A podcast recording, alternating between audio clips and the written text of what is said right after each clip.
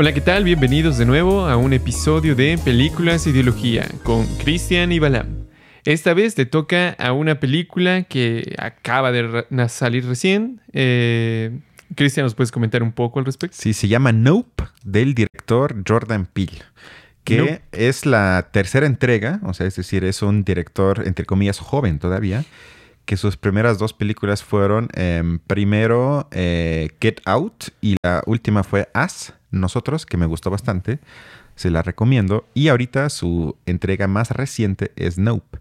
Y hoy me toca resumir más o menos con mis capacidades la trama de la película, que en pocas palabras trata de Otis, que es el protagonista, y su hermana Emerald, que eh, viven en un rancho al borde del desierto de California, donde han criado caballos durante generaciones y han trabajado, digamos, ocasionalmente como entrenadores para la industria de Hollywood. De hecho, es una de las primeras escenas.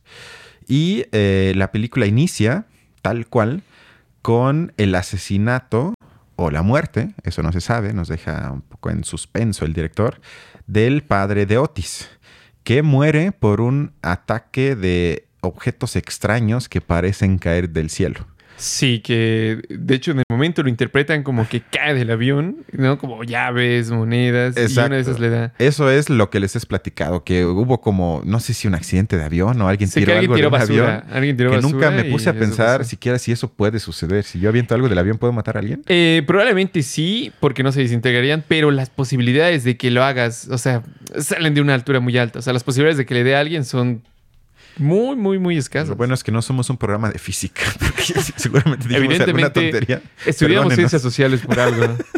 Pero bueno, es una pregunta para otro tipo de programa.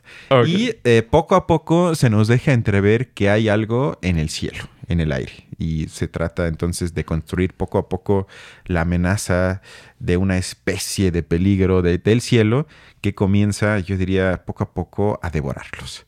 Y luego, em, digamos, en el desarrollo de la trama de la película, eh, Otis y su hermana básicamente eh, se convierten en un par de obsesionados con lo que hay en el cielo, lo voltean a ver, tratan de captarlo, tratan de grabarlo y ese, eh, digamos, tipo de obsesiones que generan y poco a poco hacen avanzar la trama y muestran poco a poco las historias, las alegorías, las metáforas y los problemas que nos quiere presentar el director. Eh, efectivamente, me, parece que la película empieza con una frase que, que es, es bastante interesante, que dice, te haré vil y te daré un espectáculo. E inmediatamente termina esta breve frase, se nos presenta... Que es una frase de la Biblia, ¿no? Es verdad, es una frase de la Biblia. E inmediatamente se nos presenta una escena un poco eh, cruel de un chimpancé que prácticamente está matando a una persona tirada en el piso. Una audiencia se ve que también está muerta. O sea, es una escena bastante contundente para empezar la película, pero que resulta estremecedora cuando se piensa justamente en esa frase, te haré vil y te daré un espectáculo. Exacto, hablando de eso y ante la sin duda desde un inicio me parece que es una película con imágenes estéticamente fuertes y poderosas. Sin duda. Y me pareció difícil no pensar en el libro de Guy, de Guy Debord que se llama La Sociedad del Espectáculo, que es un libro que se publicó, me parece, en los 60 donde él, eh, digamos, escribe un mecanismo nuevo en ese entonces de alienación característico de las sociedades capitalistas que convierte, según él, y me parece que en la película se presenta, a las personas, es decir, a los sujetos, en espectadores pasivos que se distancian cada vez más de la realidad. Tengo una breve cita del libro que dice, cuando más mira el, cuando más mira el sujeto, menos vive. Cuando más acepta ser reconocido en las imágenes dominantes de la necesidad, menos comprende su propia existencia y su propio deseo. Y esto entonces me parece que lleva a una lectura, por lo menos de mi parte, de eh, la película con respecto a la sociedad del espectáculo, que, digamos, siguiendo a la lógica de Debord, corresponde a una pérdida cada vez más del contacto directo de nosotros con nuestro entorno. Es decir, que el espectáculo sería, digamos, una tendencia cada vez más grande de poner todo en escena a través, digamos, de diversas mediaciones especializadas.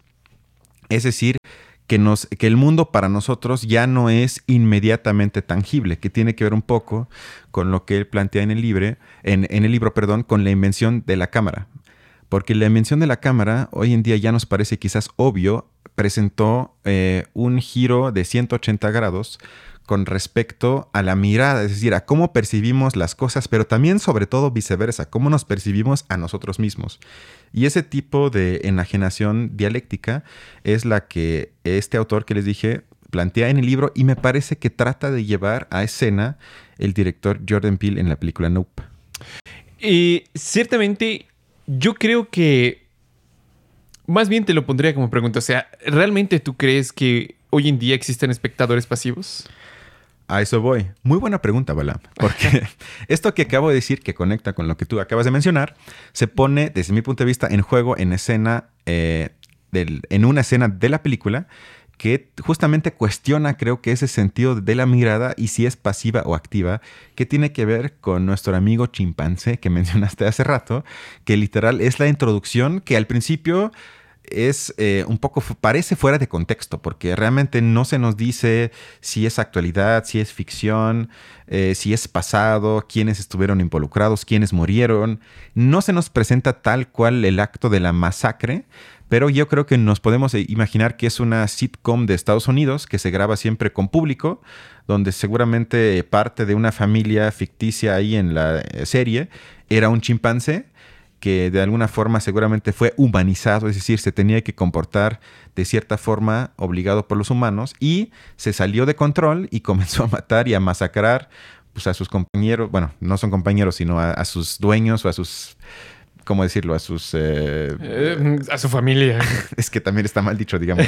A sus dueños, hay que decirlo. Suena feo, pero pues es, sus dueños. es decir, entonces, en esa escena, el chimpancé, después de causar, hay que decir, una carnicería, eh, en el escenario televisivo y en la película, el chimpancé fija su mirada hacia nosotros, es decir, se acerca poco a poco a la, cámara, nos mira directamente como espectador y con una calma que a mí me pareció hasta escalofriante y poco a poco esta mirada se convierte, yo diría, hasta en amenazante. En este momento, como espectador, yo creo que, como ya dije, no podemos evitar que estamos de alguna forma a merced del chimpancé. Y esto creo que cuestiona lo que dice Debord en el libro, porque lo que dice Debord en el libro, y creo que también representa el espíritu dominante del sentido común hoy en día, es que la mirada del consumidor visual, es decir, de, de nosotros como espectador al observar un espectáculo, ese es una especie de mirada depredadora o digamos también se puede decir obscena, es decir, que el espectador es visto como un, digamos, moralista hambriento de imágenes. Esto, digamos, en términos prácticos sería especialmente visto en actrices en la tele mexicana o, si se quiere, hasta en la tele privada mexicana, en TV Azteca o Televisa. Todo mundo sabemos que todavía ahí se nos presentan a mujeres más o menos jóvenes con un aspecto visualmente atractivo para que nosotros digamos, estemos tentados a ver ese tipo de programas más, más que por el contenido, por ese tipo de atracción visual. Y ahí, ya casi termino con eso, digamos, hay una acusación en el libro del espectador, es decir, que nosotros somos el obsceno por mirar. Pero lo que dice Guy Debord, o más bien por lo, que se plantea en la película, es que cuando nos ve el chimpancé y nos amenaza, hay, desde mi punto de vista, una... Eh, una inversión de esa perspectiva de manera bastante inteligente. Porque en este caso de la película, el que es, digamos, depredado, el que es eh, aniquilado, es el espectador. Es decir, se puede decir, y ya con, con esto acabo, es que en el caso de la película, el espectador resulta ser la presa de la industria, que en este caso es la que es el depredador y la que en este caso se le pueda acosar, digamos, de ser eh, una especie de bestia cínica, es decir, lo voltea. Porque ¿qué hace el chimpancé? Devora a sus compañeros de trabajo, entre comillas, pero sobre todo al público, porque también se ve gente gritando, gente que murió del público. Es decir, que hay ahí, rompe la pared entre público y es espectáculo, pero en vez de decir que el problema es el espectador, quizás el espectador es víctima de la industria que convierte al espectador en espectador y, y nosotros somos amenazados por el espectáculo producido por la industria. Eh, Tienes razón, yo creo que es la metáfora más adecuada para el personaje del chimpancé, que de hecho, a su vez, ilustra muy bien el papel del ovni en sí mismo. El ovni como el devorador y que lo quieren ver, pero esto que mencionabas de, de, que ver es obsceno, o sea, no se debe de ver porque verlo ya como que rompe este pequeño acuerdo, ¿no? Entre el espectador y lo que se puede ver dentro del espectáculo. Y ese es prácticamente el papel del ovni, que no puede ser grabado. Por alguna razón, eh, se menciona que el punto del objetivo del director que fue a grabarlo es grabar lo que no puede ser grabado, lo imposible, aquello que si lo ves te mata. Sin duda parece ser eh, una metáfora alegórica, por ejemplo, de la, eh, de la censura que existe en general dentro de, de, los, de los, productos culturales, que por más que, que, hayan avanzado en muchos otros temas, de alguna manera siguen, siguen teniendo esta censura. Yo encontré un paralelo muy interesante, sobre todo en esta primera frase de te y te daré un espectáculo, con el juego del calamar. Porque allí también es, digamos, un espectáculo vil lo que nos está mostrando.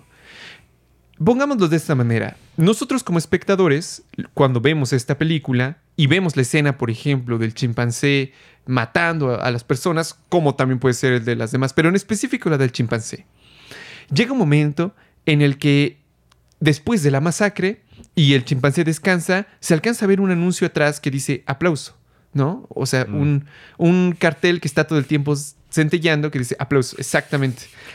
Es muy, muy fuerte, digamos, el mensaje que se quiere dar.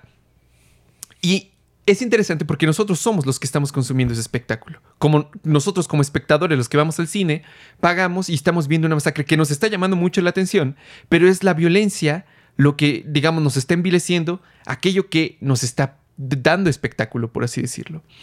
Y este mismo mecanismo se ve dentro del juego del calamar, donde en algún momento aparecen los ricos que están pagando, ¿no? Por, bueno, ojalá que ya lo hayan visto, pero los ricos que están pagando por esta masacre que está viendo dentro de los juegos, porque son los que se divierten, es para quienes es el espectáculo. Pero si nos ponemos a pensar, nosotros también le pagamos a Netflix para poder ver ese espectáculo como ficción, pero verlo dentro de nuestras pantallas. Es decir, nosotros también estamos disfrutando de la masacre de los personajes dentro de esa serie.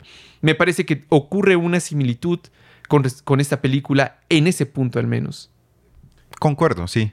Y algo que también se me hizo curioso conectando con lo que dijiste, es que ese monstruo que ya lo mencionamos varias veces, esa amenaza en, el cielo, no sé si lo interpretaste igual, de que es una especie de nube y creo que es una forma del director de eh, representar una alusión a la nube en la que muchos almacenamos nuestros datos digitales, porque es esta nube que trata de asumir todo y me pareció una alusión en ese sentido. Pero bueno, más puede allá ser, puede ser, la verdad, de ese no lo tipo de especulación barata de mi parte, eh, me parece que el director trata de alguna forma de, yo diría hasta arremeter contra eh, eso que yo llamaría manía de nuestra época eh, de querer tomarle foto a todo, ya sea foto, eh, de filmar y de sobre todo hacerlo para luego subirlo y compartirlo en internet.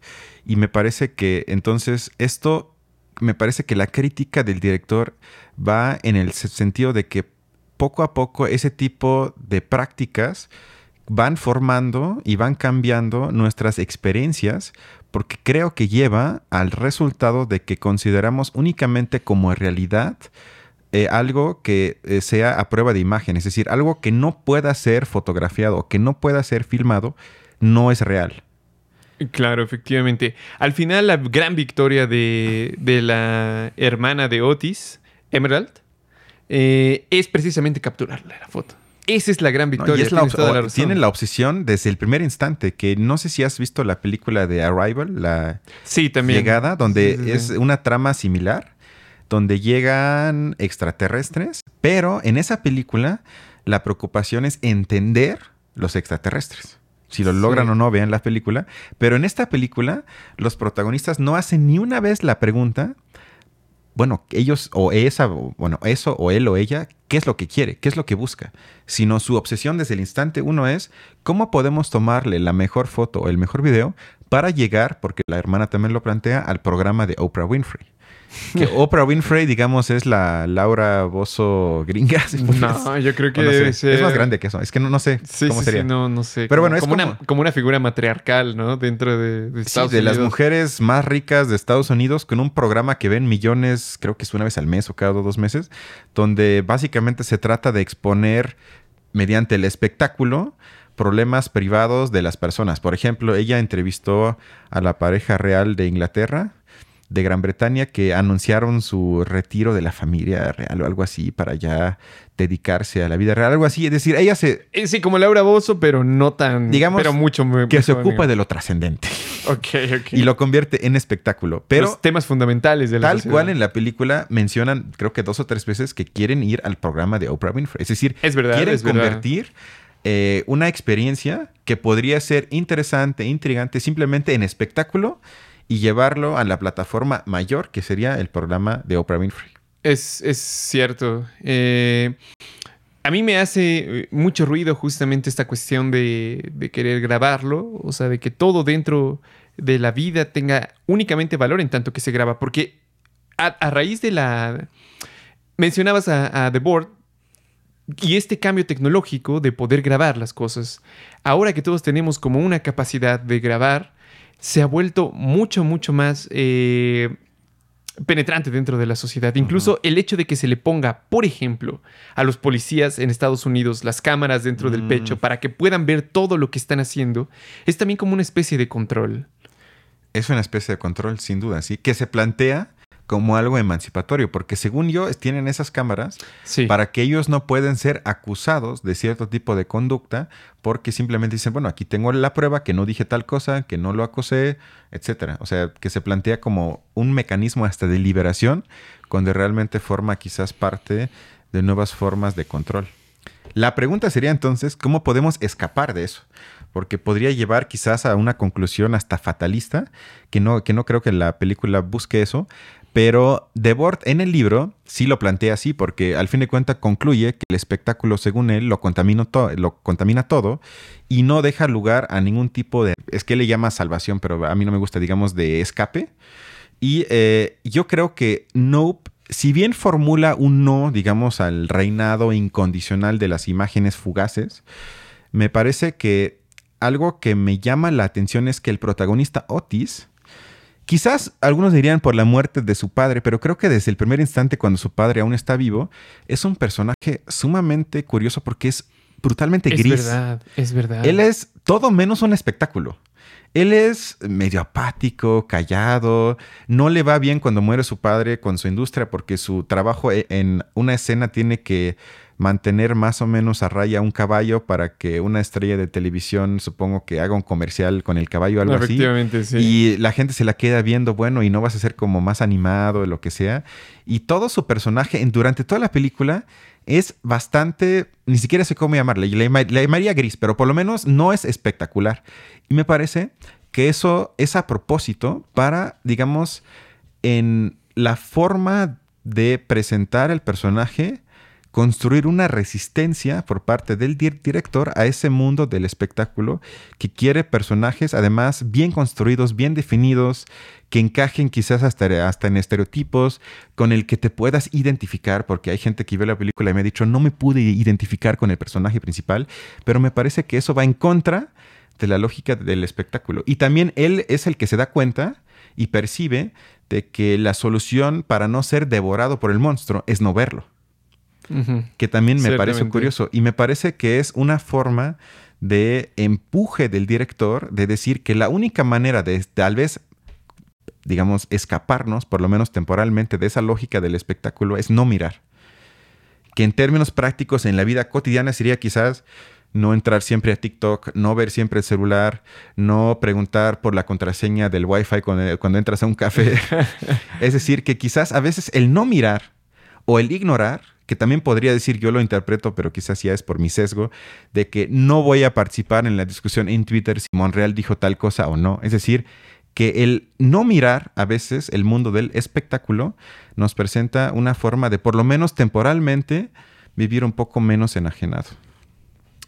Ciertamente, de hecho, el personaje de Otis es un poco como lo contrario, porque a él no se le ocurre en lo más mínimo tratar de detener al alienígena, ¿no? De, detener lo que está sucediendo, sino que él siempre responde a, las, lo cuando se le pregunta qué es lo que va a hacer ahorita, dice, tengo cosas que hacer, tengo que alimentar a los caballos, tengo que hacer esto, tengo que hacer lo otro.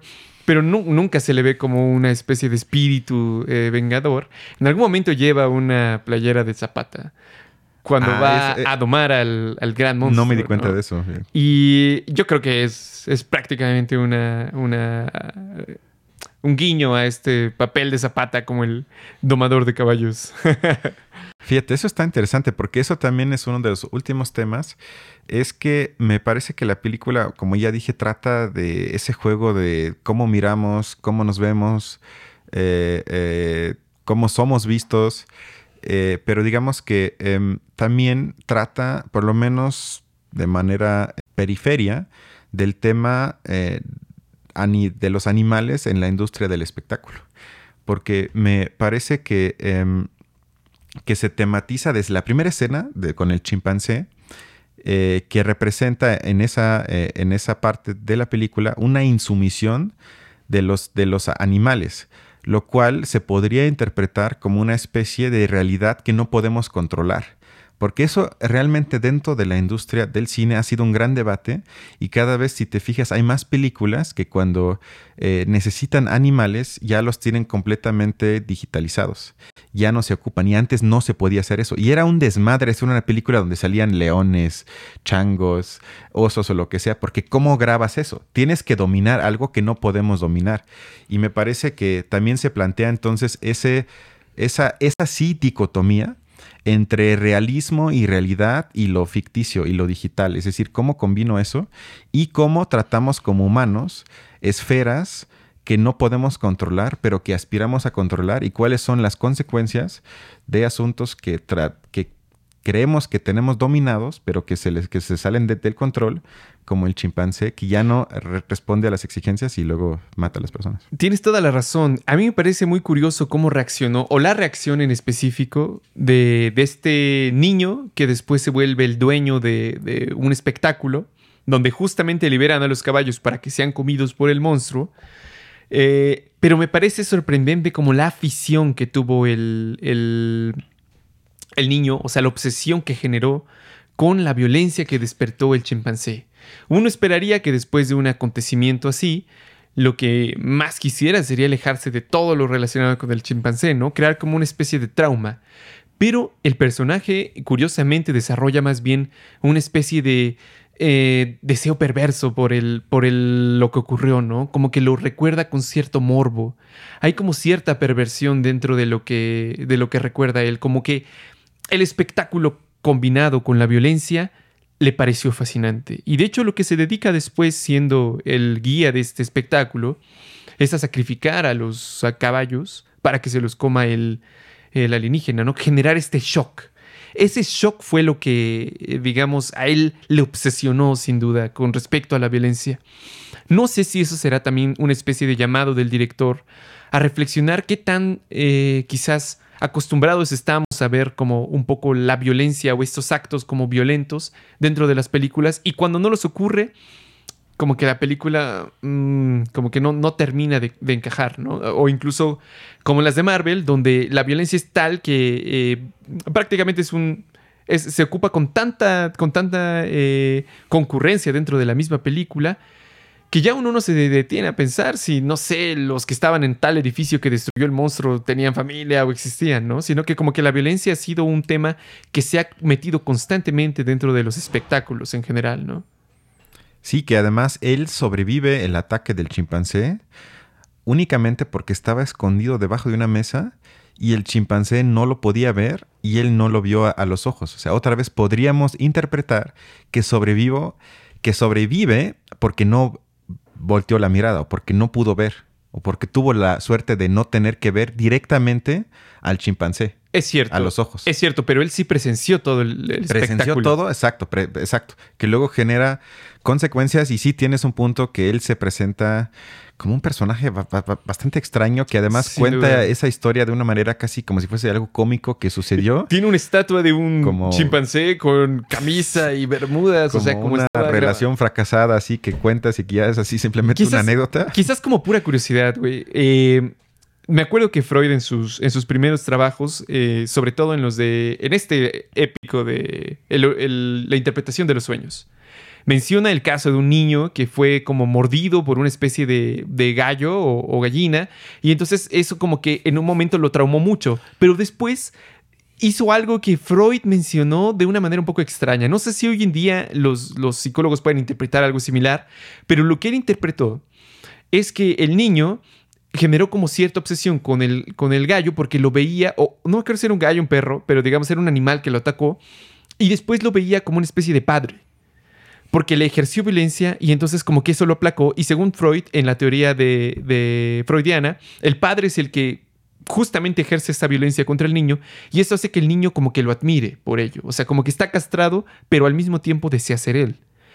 Y parece ser que el niño como que cambió su actitud y entonces conforme fue creciendo se fue como, al principio decía que era también un perro y después empezó a obsesionarse mucho con eso, se volvió veterinario, etc. O sea, desarrolló a partir de ese trauma toda una obsesión con respecto a ese, a ese objeto, porque se volvió como el objeto de la, de la idolatría. En el caso de, de este sujeto, pienso yo que no es el chango en sí, sino el acto de la violencia, el, el- el presenciar ese terror dentro del espectáculo. Como un poco en la película de, de, de Joker, donde al final el espectáculo termina también con... con Cuando mata al conductor Así y es. todo, ¿no? Sí, es cierto, porque sin duda, a pesar de esa vivencia sin duda traumática, hace todo menos salirse de la lógica del espectáculo. Así es, Y- efectivamente. Y, eso sí llama mucho la, la atención. Eh, en fin, ¿recomendamos la película? Sin duda, yo creo que, eh, como verán, la verdad es que no lo hubiera podido desmenuzar si no hubiera sido a través de esta conversación. Es en verdad una película muy, muy interesante. Creo que además el final está bastante bueno. Vale la pena verla. No, y puede que salgan del cine y digan, ¿qué pedo? ¿Qué fue esto? Pero si le Sí, piensan un poco y la digieren un poco, yo creo que tiene cosas bastante interesantes. Sin duda, sin duda. Y Pues bueno, más, creo que eso sería todo. Nos vemos la siguiente vemos semana con semana. otro episodio. Hasta luego. Cuídense.